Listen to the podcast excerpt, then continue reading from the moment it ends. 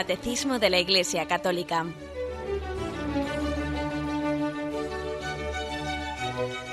Un programa dirigido por Monseñor José Ignacio Munilla, Obispo de San Sebastián.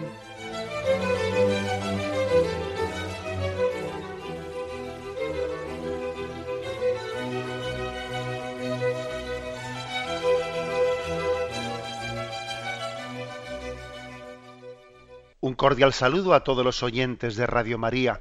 Un día más, con la gracia del Señor, proseguimos el comentario del Catecismo de nuestra Madre, la Iglesia. Estamos en la explicación de esa parte del credo que afirma que Dios Padre es todopoderoso. Creo en Dios Padre todopoderoso. Bien, pues esta expresión tiene también una, a lo largo de el desarrollo de la explicación, el catecismo también hace a partir del punto 272, hace una pequeña incursión eh, en un tema que a veces a nosotros nos hace entrar en crisis, ¿eh? el misterio de la aparente impotencia de Dios, que afirmamos en el credo que Dios es todopoderoso, pero a veces parece que no lo fuese. A veces parece que se oculta la fuerza de Dios la omnipotencia de Dios que parece que se oculta y que triunfa el mal. Parece que Dios es más impotente que todopoderoso, etcétera, ¿no? Bueno, bien, pues ese misterio, el misterio de la cruz, en definitiva, aunque se trata en otros momentos del catecismo, no es que se trate exclusivamente aquí, pero aquí a la hora de hablar de Dios todopoderoso, obviamente el catecismo tenía que hacer una referencia es a partir del punto 272. Le dedica tres puntos. Dice así, la fe en Dios Padre Todopoderoso puede ser puesta a prueba por la experiencia del mal y del sufrimiento. A veces Dios puede parecer ausente e incapaz de impedir el mal. Ahora bien, Dios Padre ha revelado su omnipotencia de la manera más misteriosa en el anonadamiento voluntario y en la resurrección de su Hijo, por los cuales ha vencido el mal. Luego seguimos leyendo. ¿eh? Bueno, posiblemente, posiblemente uno de los, bueno, el, el argumento, ¿eh? el argumento que más ha podido cuestionar eh, la existencia de Dios y nuestra confianza en Él, el argumento más, más fuerte eh, que cuestiona la fe de los creyentes y, en, el, en el cual suelen basarse también los no creyentes para argumentar en contra de la fe sea la existencia del mal. A ver, si, si, si Dios existe, ¿cómo permite el mal del mundo? ¿Mm? ¿Cómo permite el mal? Vamos a ver. Dios, más o menos el argumento, ¿eh? el argumento ateo viene a ser este. Vamos a ver. O Dios no puede terminar con el mal o no quiere. Si no puede, es que no es todopoderoso. Y si no quiere, es que no es bueno. Entonces, ¿qué? ¿Eh? Ese es el argumento ateo. Vamos a ver, Dios o no puede o no, o no, quiere. Y si no puede, es que no es, es que no es un Dios todopoderoso. Si no quiere, es que no es bueno. La verdad es que, claro, eh, un argumento así, no planteado de esta manera, es un argumento verdaderamente empitonado, ¿no? Pues es que uno dice, es empitonado, claro que, claro que el demonio es astuto cuando, cuando plantea eh, pues un dilema así. El demonio es astuto, ¿no? Y quiere, y quiere arrancarnos la confianza en Dios. Quiere arrancárnosla. Por eso sí que es un, es un tema este al que merece la pena dedicarle, eh, dedicarle un tiempo. Aquí la afirmación potente que, hemos leído es la siguiente, ¿no? Que Dios ha revelado también su omnipotencia en la manera en la que Él ha asumido la cruz, en la manera en la que Él ha afrontado el mal. La omnipotencia de Dios no solo se ha revelado en las obras maravillosas, por ejemplo, en la creación del mundo de la nada, ¿no? Que este universo inmenso no haya salido de su mano, revela la omnipotencia de Dios. Pero el catecismo nos dice, fíjate, posiblemente más todavía revela la omnipotencia de Dios, más se manifiesta que Dios es todopoderoso en la forma en la que ha sido capaz de servirse del mal para traer bienes al mundo. Igual que Jesús dijo, ¿no? ¿Qué es más? Decirle a este paralítico, levántate, coge tu camilla y echa andar o tus pecados son perdonados. Entonces, ¿qué es más? Por supuesto que desde la fe sabemos que es más omnipotencia perdonar los pecados que, que, curar una parálisis, porque la parálisis al fin y al cabo es, pues es temporal, pero la curación de los pecados tiene consecuencias eternas. Entonces, es más omnipotencia de Dios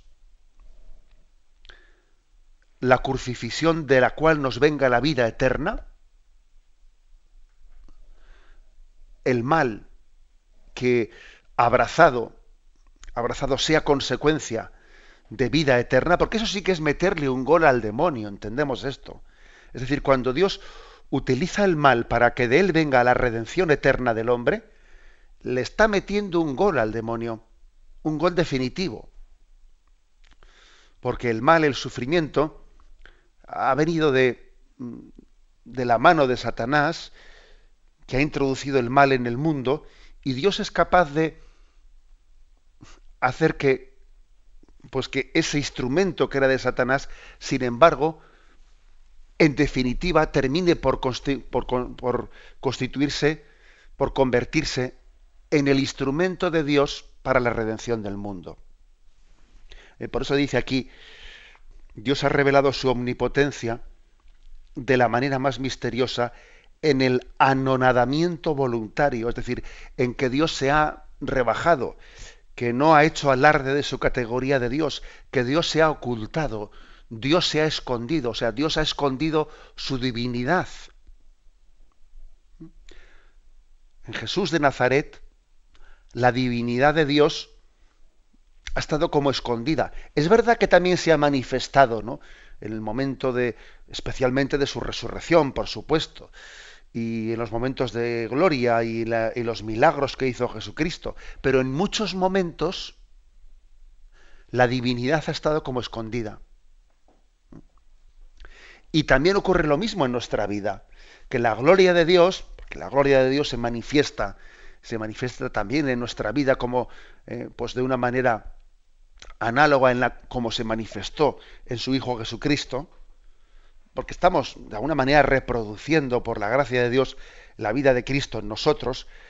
Bueno, la gloria de Dios claro que se manifiesta en momentos entre comillas, ¿no? de gloria en nuestra vida, pero los momentos de cruz, los momentos de prueba, en los momentos de despojamiento, que somos despojados de, muchas cosas y parece que, que, Dios nos poda, nos poda, es como un árbol al que se le poda y se le poda las ramas, ¿no? También ahí se está manifestando la gloria de Dios y el poder de Dios. Y ser cristiano consiste en ir descubriendo esto, en ir descubriendo que, que la gloria de Dios, el poder de Dios, también se manifiesta en la cruz. No solo en la resurrección, sino también en la cruz.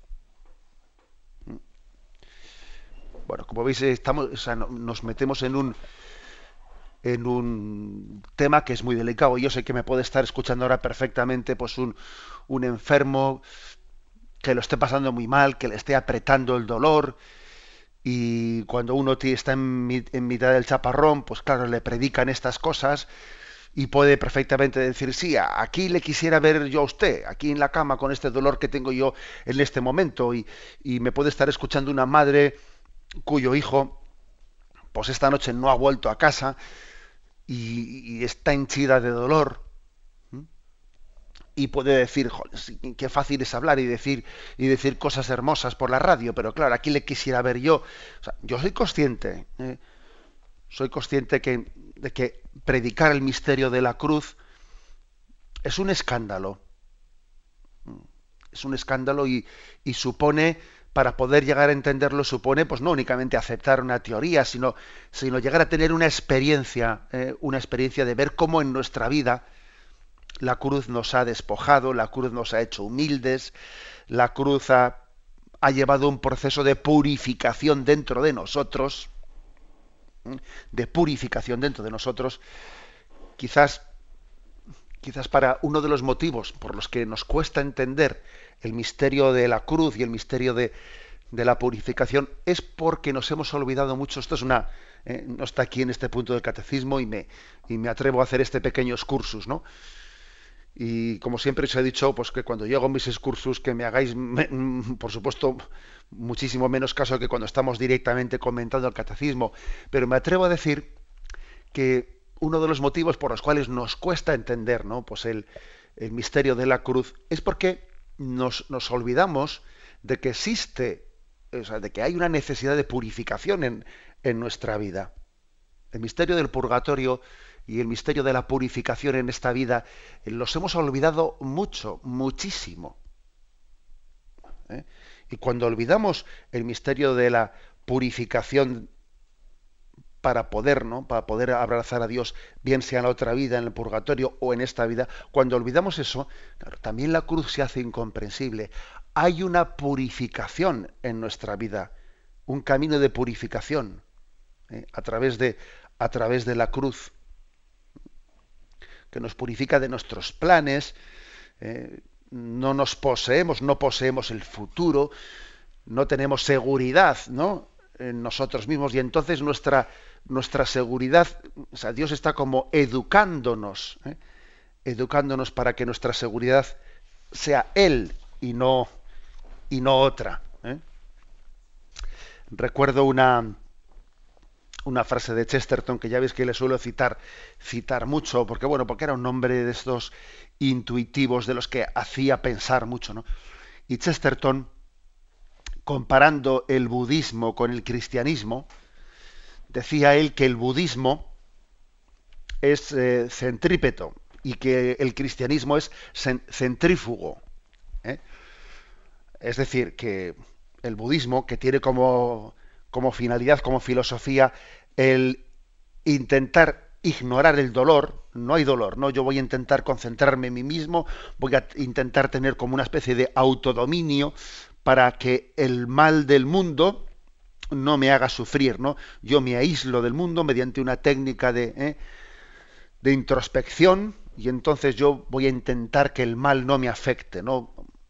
el budismo es centrípeto, decía Chesterton. ¿Por qué? Porque el budismo lo que hace es me centro en mí, en mi yo, en mi yo, en mi yo, de manera que me aíslo ¿eh? del mal del mundo. Pero el cristianismo es centrífugo. Y si la fuerza centrípeta, eh, sabéis que es una fuerza que, que precisamente va hacia, hacia mi interior, ¿no? Es como eh, tiene una, un componente de fuerza dirigida hacia el centro, hacia mí mismo. Sin embargo, la fuerza centrífuga es la contraria, es la que la centrifugadora, por eso se dice de ahí esa palabra, ¿no? Es la que saca fuera. ¿eh? O sea, la cruz es una fuerza centrífuga que me saca de mi yo. En vez de cerrarme en mí mismo, que eso es lo que decía Chesterton, que el budismo es centrípeto, o sea, nos cierra en nosotros mismos, te aísla, te mete en, un, eh, en, una, pues en una burbuja de cristal. La cruz de Cristo es centrífuga, nos saca de nosotros mismos.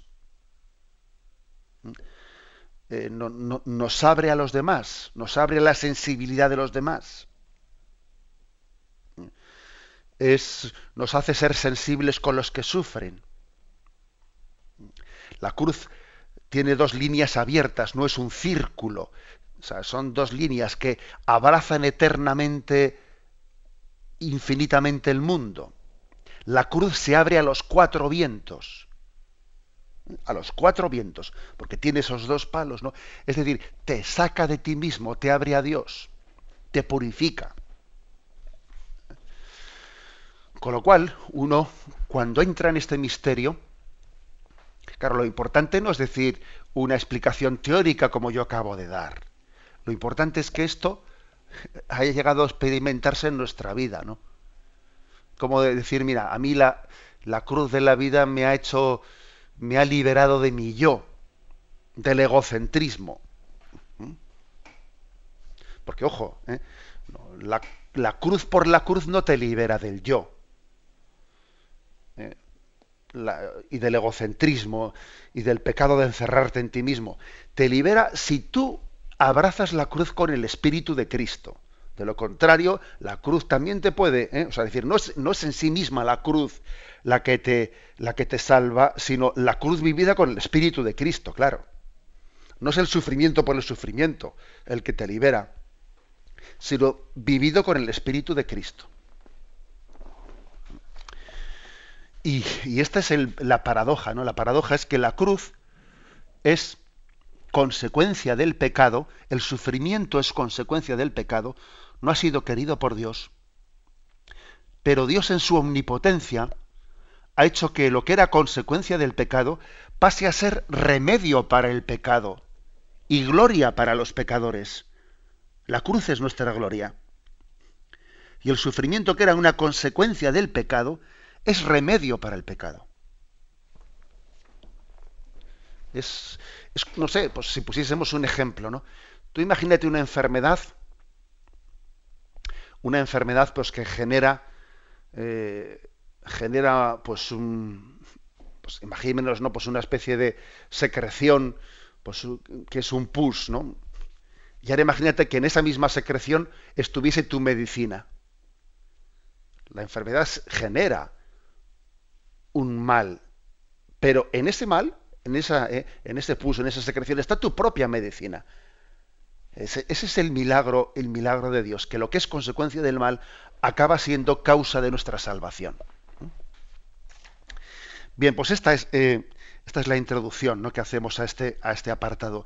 El misterio de la aparente impotencia de Dios. Tenemos un momento de reflexión y continuaremos enseguida.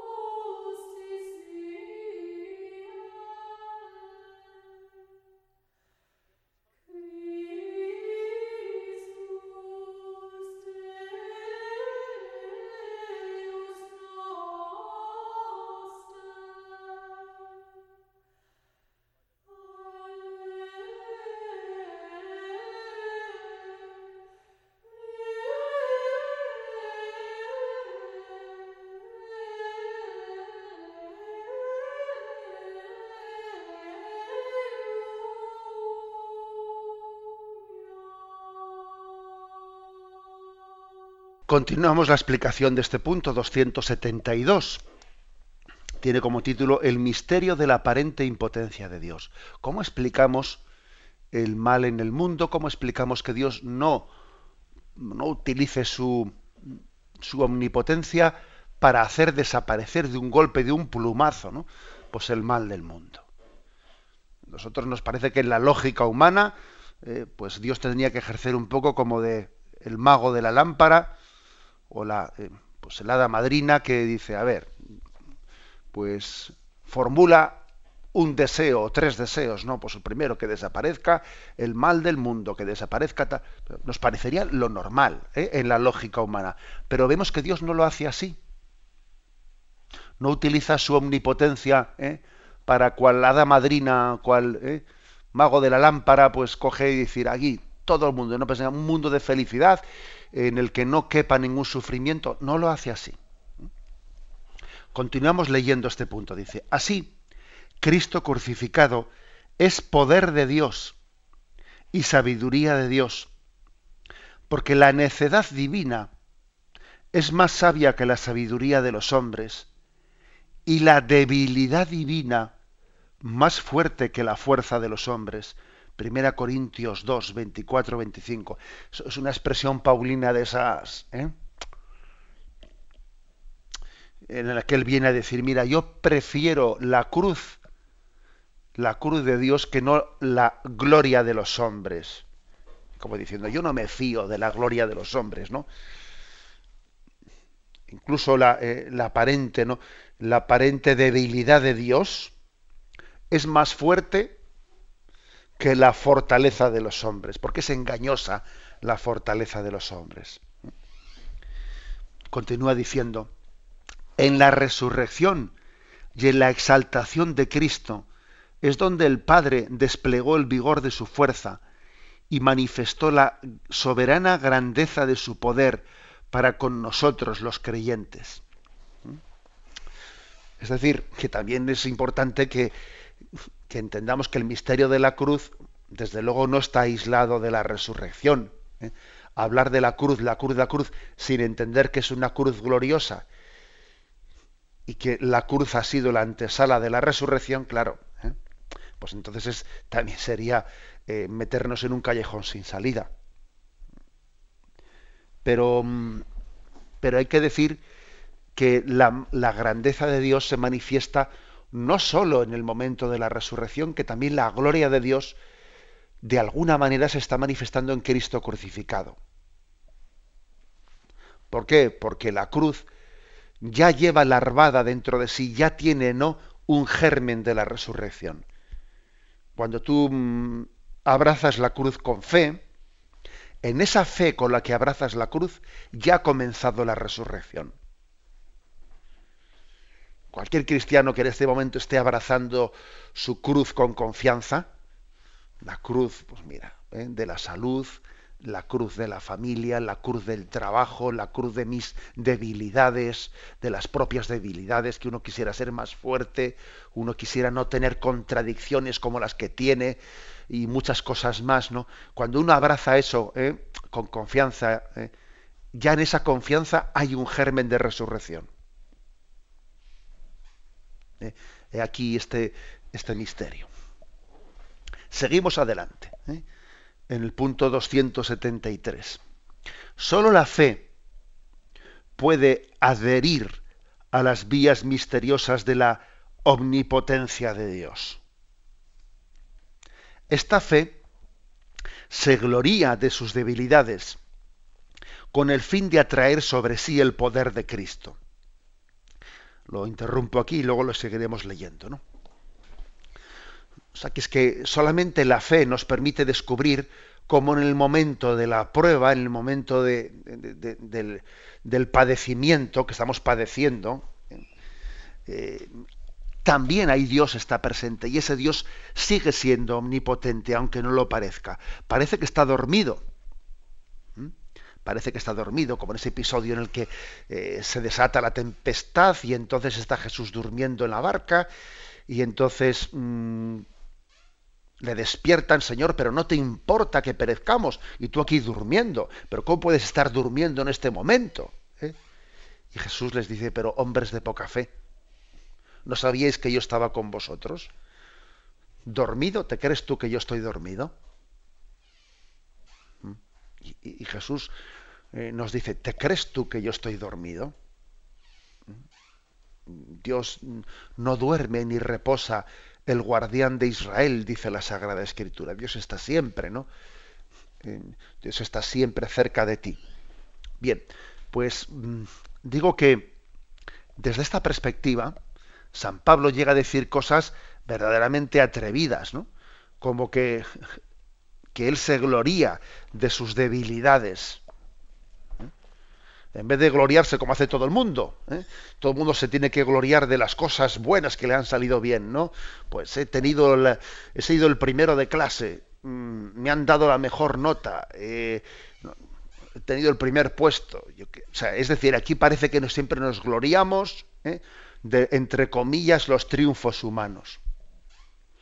San Pablo dice, pues mira, yo me voy a gloriar de mis debilidades porque porque en mis impotencias, en mis debilidades, vividas con confianza, con confianza y con abandono en las manos de Dios, se manifiesta la gloria de Dios. Porque es que si yo dijese, qué bien me va todo, qué bien me va todo, pues entonces uno dice, mira, te va, parece que te va tan bien todo que no necesitas a Dios, que eres tú mismo autosuficiente, ¿no?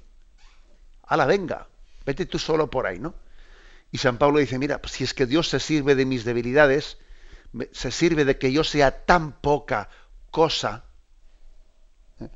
yo prefiero ser pues como alguien tan débil que necesita tener todo el día a la madre agarrándole de la mano, porque si no se pega un trompazo. Algo así dice San Pablo. Mira, yo por una parte tengo la tentación de querer ser perfecto y fuerte, porque es que parece que si fuese, si yo fuese perfecto y fuerte, entonces sería autónomo. Parece como que Dios sería para mí algo superfluo. Pero fíjate, Dios se ha servido de que yo sea poca cosa, débil, de que me tropiece yo enseguida, ¿no? Para que así yo dependa totalmente de la misericordia de Dios.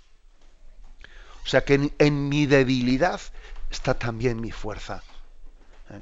Y este es el famoso pasaje de segunda carta a los Corintios, versículo, perdón, capítulo 12, 2 Corintios 12, que dice así.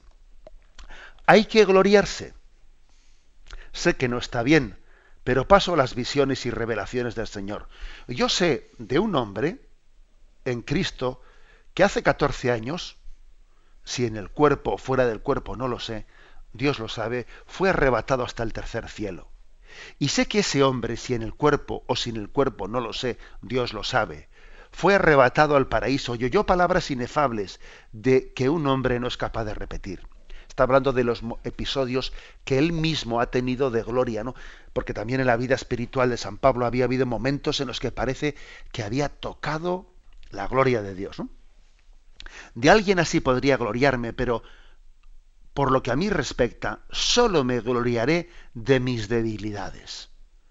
Aunque si quisiera gloriarme, no me, comportaría como un necio. Diría la pura verdad, pero lo dejo para que nadie me considere superior a lo que ve u oye de mí. Dice, por la grandeza de las revelaciones y para que no me engría, se me ha dado una espina en la carne, un emisario de Satanás que me abofetea para que no me engría. Por ello tres veces le he pedido al Señor que lo apartase de mí y me ha respondido, te basta mi gracia. La fuerza se realiza en la debilidad.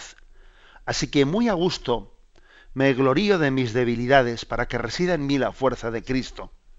Por eso vivo contento en medio de las debilidades, los insultos, las privaciones, las persecuciones y las dificultades sufridas por Cristo.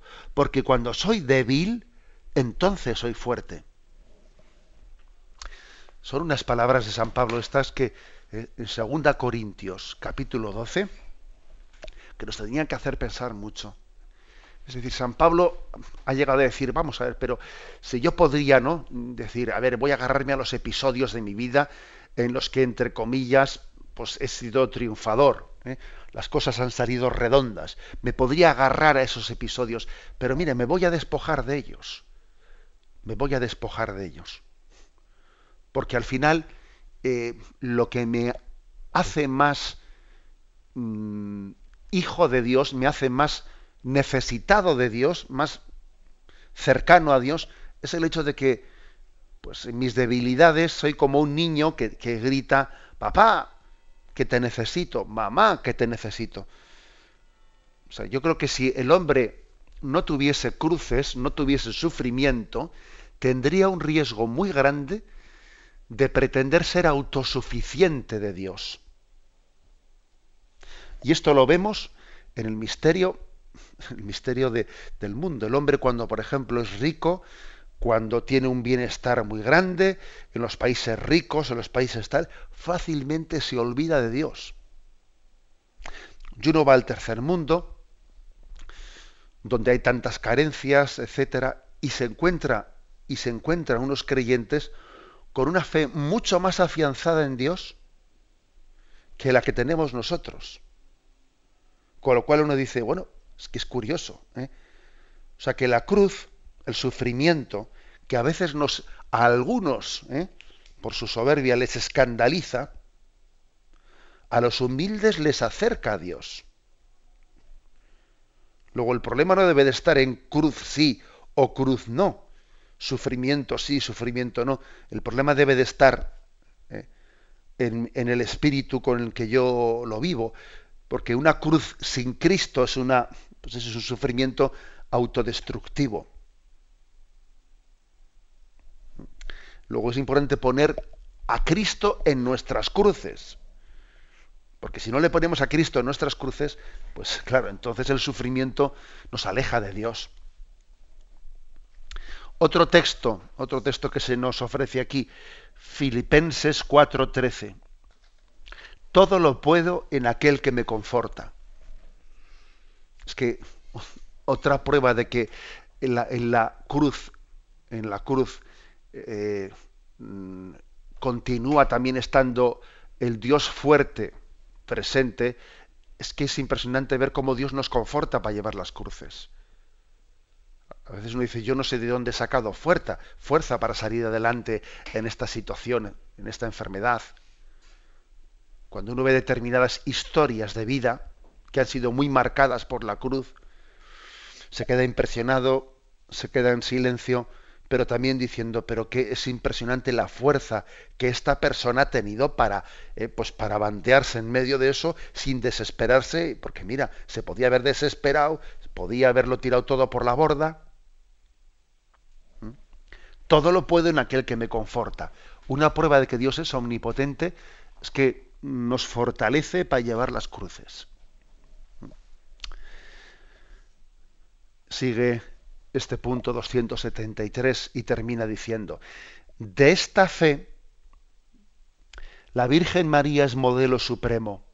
Ella creyó que nada es imposible para Dios y pudo proclamar las grandezas del Señor.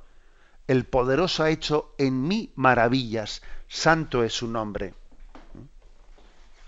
María es imagen de, esta fe, porque eh, porque ella también vivió el misterio de la debilidad del hombre. Misterio de decir, no entiendo nada, ahora me van a acusar de adúltera, pensarán que yo estoy en estado de buena esperanza, pues porque he sido infiel a, la promesa. Pues, es decir, ya, es que ojo, también si, si, aquí todo el mundo tiene, tiene su cruz encima, aquí nadie se escapa de la cruz. Nadie se escapa de la cruz. Una de las cosas que tiene el ser sacerdote es que, bueno, pues parece que los sacerdotes tenemos como una atalaya privilegiada de ver a cada uno la interioridad de las personas cuando uno va a sus familias, cuando se confiesan, cuando abren su conciencia, cuando piden un consejo, uno comprueba que no hay ninguna vida sin cruz y las hay en teoría más grandes y las hay en teoría más pequeñas. Pero al final la cuestión no está tanto en el tamaño de la cruz, sino en el espíritu con que uno la lleva. Que hemos visto personas, ¿eh? hemos visto personas con grandes cruces, vamos a afrontarlas y llevarlas a sus hombros con un espíritu, un espíritu impresionante, ¿no? Que parece que llevan una pluma encima. Y también hemos visto, ¿eh? quien se ahoga en un vaso de agua entonces, en la propia vida de María ¿eh? Eh, vemos también el misterio de la cruz, pero la clave está en, el espíritu de María que dice, para Dios nada es imposible. Para, eso fue lo que se le reveló a María. Para Dios no hay nada imposible. Tú sigue los caminos de Dios. Tú no los entiendes ahora, ¿no? Bueno, pues deja que yo te conduzca. Pero tú sábete que para Dios no hay nada imposible. Él de, este momento, de este momento de cruz, será capaz de darte eh, la introducción a la gloria. Es más, la gloria ya ha comenzado en este mismo momento. Tenemos un momento de reflexión y continuamos enseguida.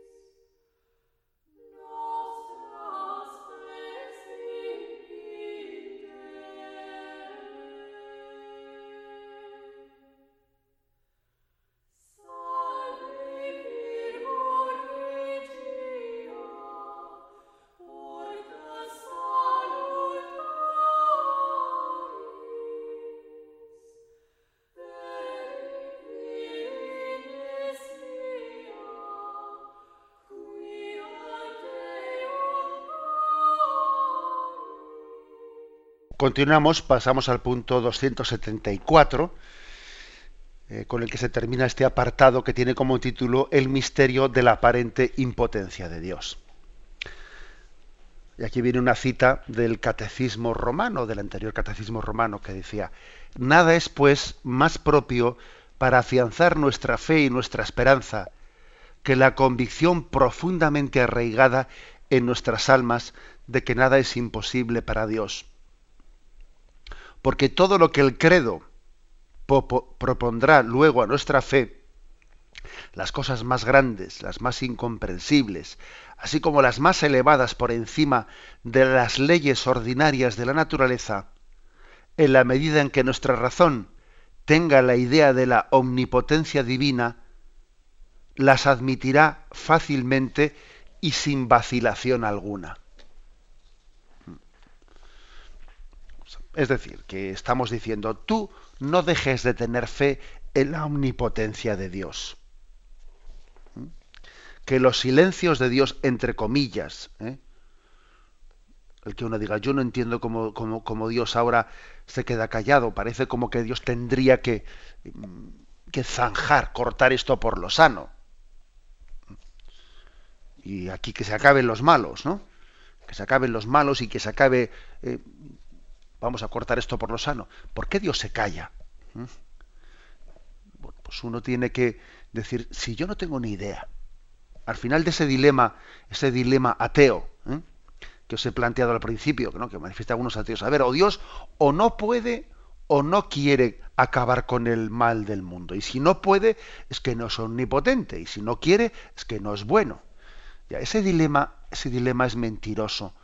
Porque es que hay que decir, ¿y, si yo no tengo ni idea, qué? ¿Pretendo yo meterle a Dios el misterio de Dios en un silogismo? ¿A dónde vas tú? ¿Te crees tú que eh, tú a Dios le vas a meter y, en una especie de o A o B? Si no A y si no B, pues entonces ya, ya, perdona, mira, que Dios es un poquito más eh, inteligente que nuestros, eh, que nuestros silogismos, ¿eh? O sea, que es que, ¿y tú qué sabes? Y tú que tú cuando te asomas al Evangelio, que es tan sencillo como sabio. El Evangelio es tan sencillo como sabio. Y el Evangelio te dice, mira, eh, no, no, arranques la cizaña. No vaya a ser que queriendo quitar la cizaña acabes acabando con el trigo. Tú queriendo acabar con el mal, igual arrancas el bien. Déjalos que crezcan juntos. Déjalos. Ya llegará al final el, cuando, maduren y germinen las espigas, eh, el dueño de aquel, de aquel terreno ya se parará y él no se va a equivocar, ¿no? Él no se equivocará el día de la cosecha en separar trigo de cizaña. Ahora a ti no, a ti no te corresponde ¿no? ser tú el que te pongas aquí a, a pretender juzgar, ¿eh? juzgar dónde está la línea divisoria entre el bien y el mal. Es verdad que crecen juntos y que es muy molesto, pero si tú te pones aquí a, pretender, ¿no? Establecer la línea divisoria, seguro que vas a armar un lío. Luego, en vez de quejarte, emplea tus fuerzas en ser bueno. En vez de, ¿eh? de maldecir las tinieblas, tú enciende una luz.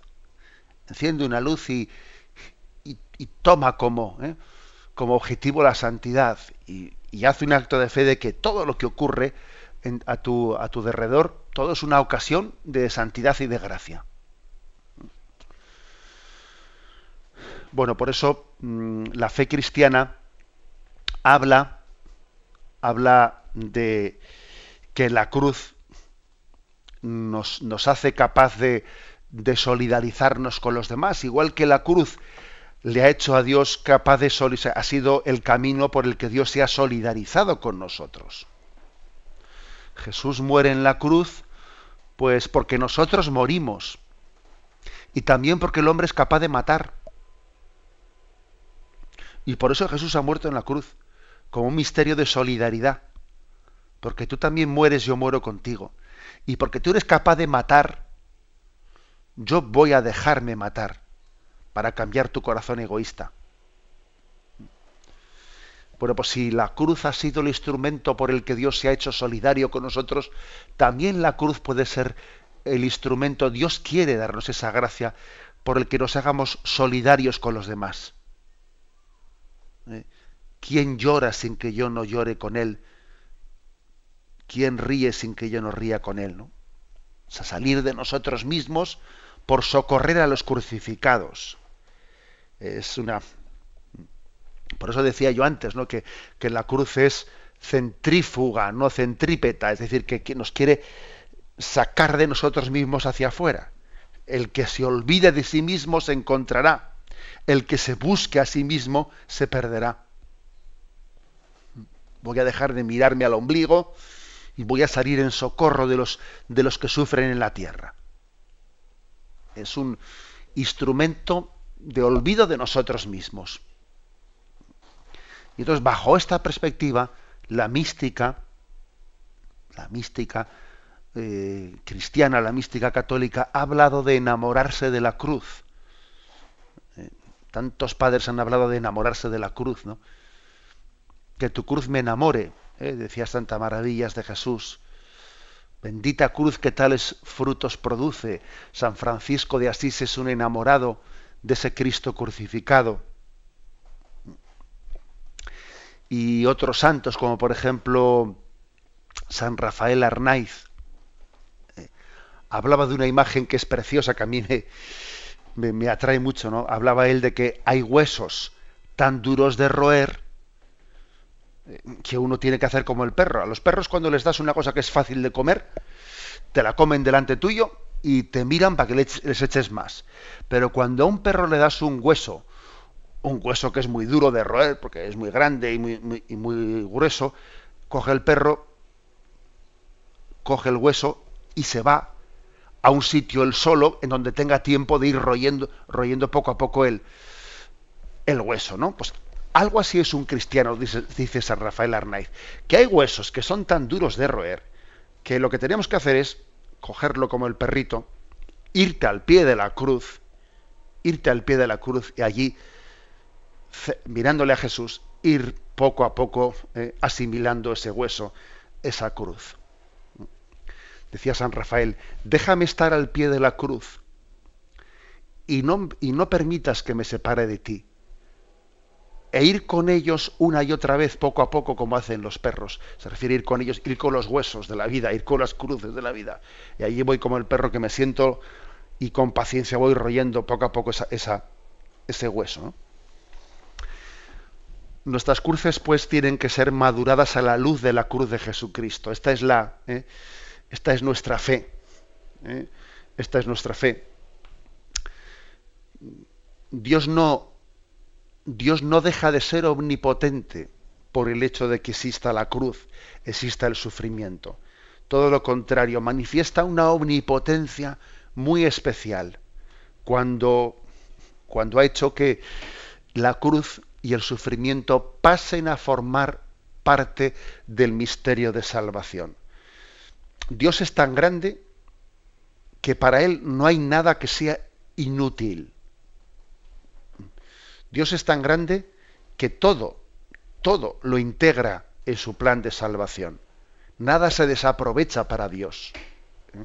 Incluso las páginas de nuestra vida que pueden parecer más, de uno dice, si pudiese borrar ese episodio de mi vida, si pudiese arrancarlo, si pudiese parar un poco en este momento la historia y decir, a ver, voy a arrancar tres páginas. No, no estés pensando en arrancar páginas de la historia de tu vida, sino más bien en airear esas páginas de la historia de tu vida ante la omnipotencia de Dios. La omnipotencia de Dios hará que la historia de tu vida se convierta en historia de salvación. Lo dejamos aquí, damos paso a la intervención de los oyentes. Podéis llamar para formular vuestras preguntas al teléfono 917 107 700. 917 107 700.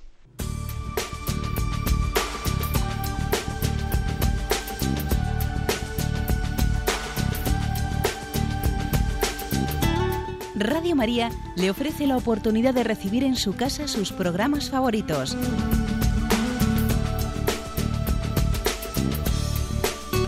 Ahora lo puede hacer a través de nuestra página web www.radiomaria.es o bien llamándonos al 902 500 518.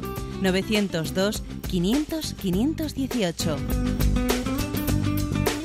Pídanos el programa que más le interesa en cualquiera de sus emisiones, especificando el día y la hora que lo ha escuchado. Solo nos tiene que decir si lo quiere en CD de audio o CD o DVD en MP3. Haga su solicitud en el 902 500 518 y en www.radiomaria.es.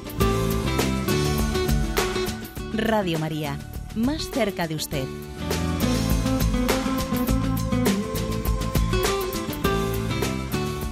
Sí, buenos días. ¿Con quién hablamos? Buenos días, don José Ignacio. Soy Isabel de Cemérida. Adelante. Solo Dios podrá pagarle todo el bien que nos está haciendo a todos los oyentes y nosotros con nuestras oraciones. Vamos a ver, hablando de la cruz, siempre he oído que el sufrimiento y la cruz mm, es parte para terminar la pasión de Cristo.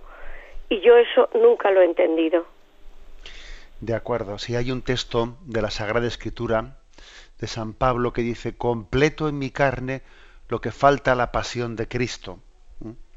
Claro, podía ser mal entendido ese texto en el sentido como si Jesús no hubiese sufrido lo suficiente y entonces todavía nosotros tuviésemos que eh, completar la cantidad del, dolor. Obviamente esa sería una interpretación masoquista, ¿no? O sea, equivocada de raíz.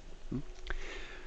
Pero esa, esa expresión de San Pablo, completo en mi carne lo que falta la pasión de Cristo, hay que entenderla que, como diciendo, vamos a ver, Jesús ha asumido la cruz precisamente para que tú asumas la tuya. ¿Eh? O sea, Jesús ha asumido una cruz que, no le correspondía, ¿eh? precisamente para, para que la sabiduría, para que aprendamos de la sabiduría de la cruz a abrazar la nuestra. O sea, Jesús no es, no es quien, la redención no consiste en que Jesús asuma la cruz para que nosotros no asumamos la nuestra, ¿no?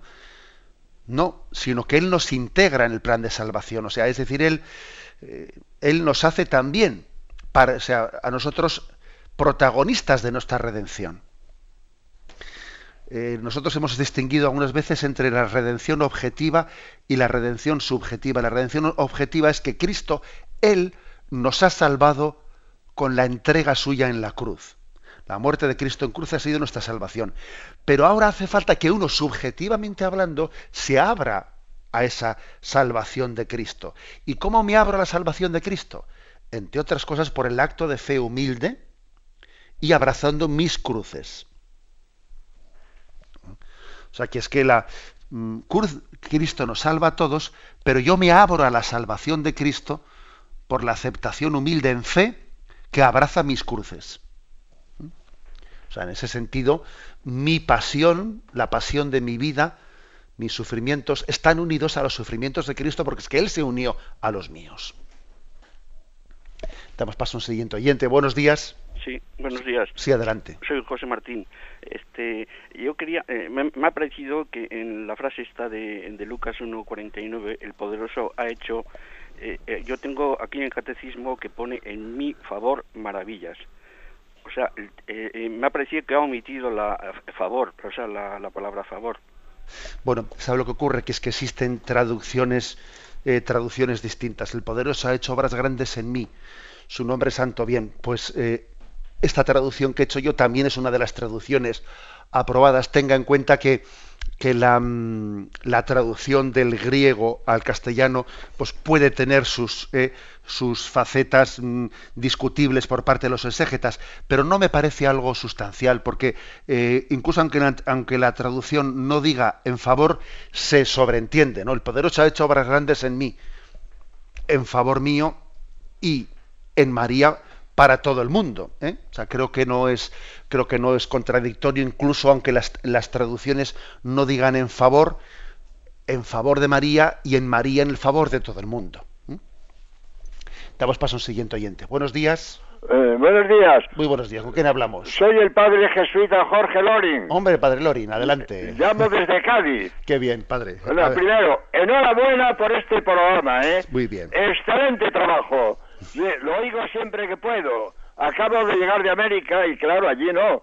Pero si estoy en España y puedo, siempre me gusta oírle. Bueno, Sí. tengo una pregunta que me han hecho por internet y no he sabido contestar satisfactoriamente. Vamos a ver, dicen, tengo un objeto bendecido que no se puede, eh, no es combustible, no lo puedo enterrar porque no tengo jardín, no lo puedo tirar al mar porque vivo tierra adentro.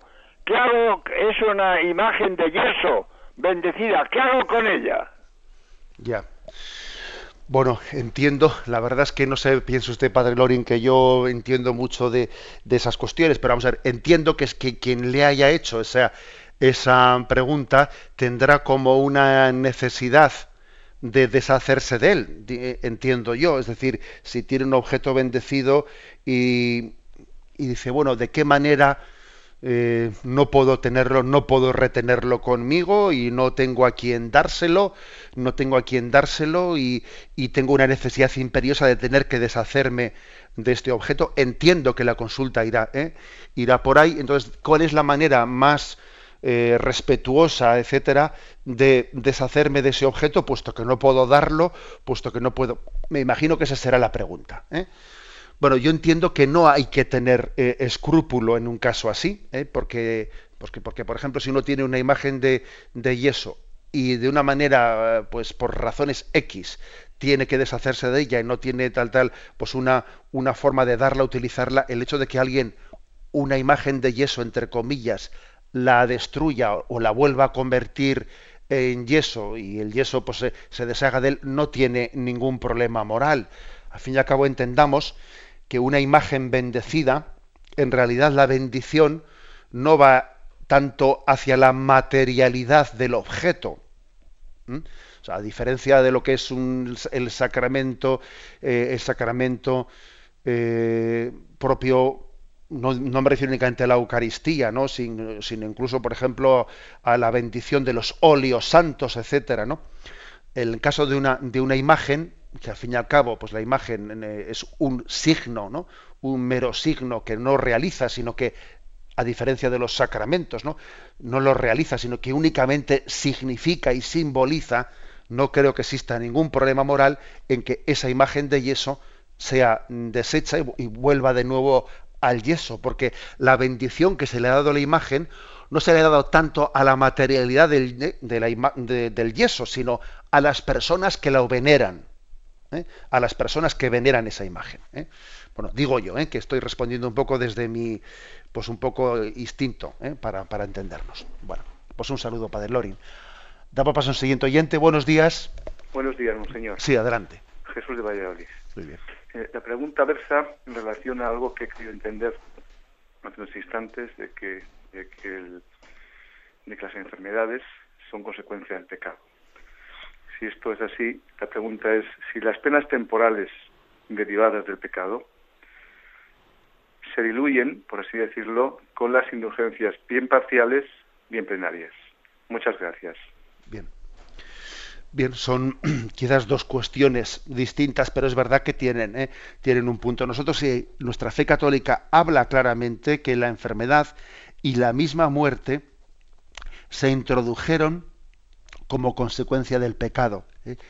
En el plan de Dios, en el plan primero de Dios existían como unos dones preternaturales por los cuales el hombre en el paraíso terrenal era preservado de la enfermedad y de la muerte.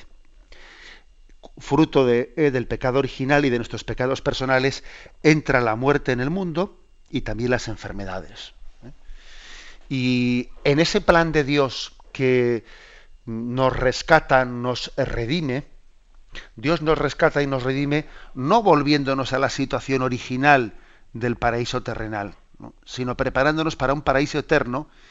Y en esa preparación, en esa forma de redención, los males que han sido introducidos, ¿no? que se han introducido por motivo de, del pecado, acaban siendo también como instrumento para la purificación de nuestro pecado. Ahora bien, esa purificación muchas veces no es, no es eh, suficientemente perfecta, porque nosotros nos purificamos, pero también nos ensuciamos, o sea, es así, o sea, tenemos una tarea de purificación, pero uno dice que el Señor me dé los años de vida pues para completar la tarea de purificación, pero al mismo tiempo, mientras que completo la tarea de purificación, también me estoy ensuciando más por el otro lado. Y por eso, en la misericordia de Dios que está depositada en la Iglesia, eh, se nos ofrece a través de las indulgencias temporales o plenarias un participar participar de la sobreabundancia del cuerpo místico de Cristo, que a través de los méritos de la Virgen María y de todos los santos, también nosotros completemos esa purificación de la pena temporal, lo que nosotros no, o sea, no completamos por nosotros mismos como tarea de purificación, eh, pues por la sobreabundancia eh, de los, del cuerpo místico de la Iglesia, de la Virgen María y de los santos, se complementa a través de las indulgencias temporales o plenarias, pues esa tarea de purificación. ¿eh? Esa es la, la doctrina. Tenemos el tiempo cumplido.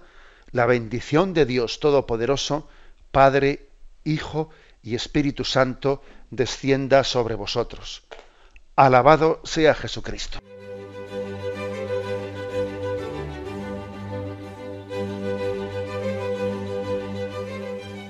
Finaliza el Catecismo de la Iglesia Católica, un programa dirigido por Monseñor José Ignacio Munilla, obispo de San Sebastián.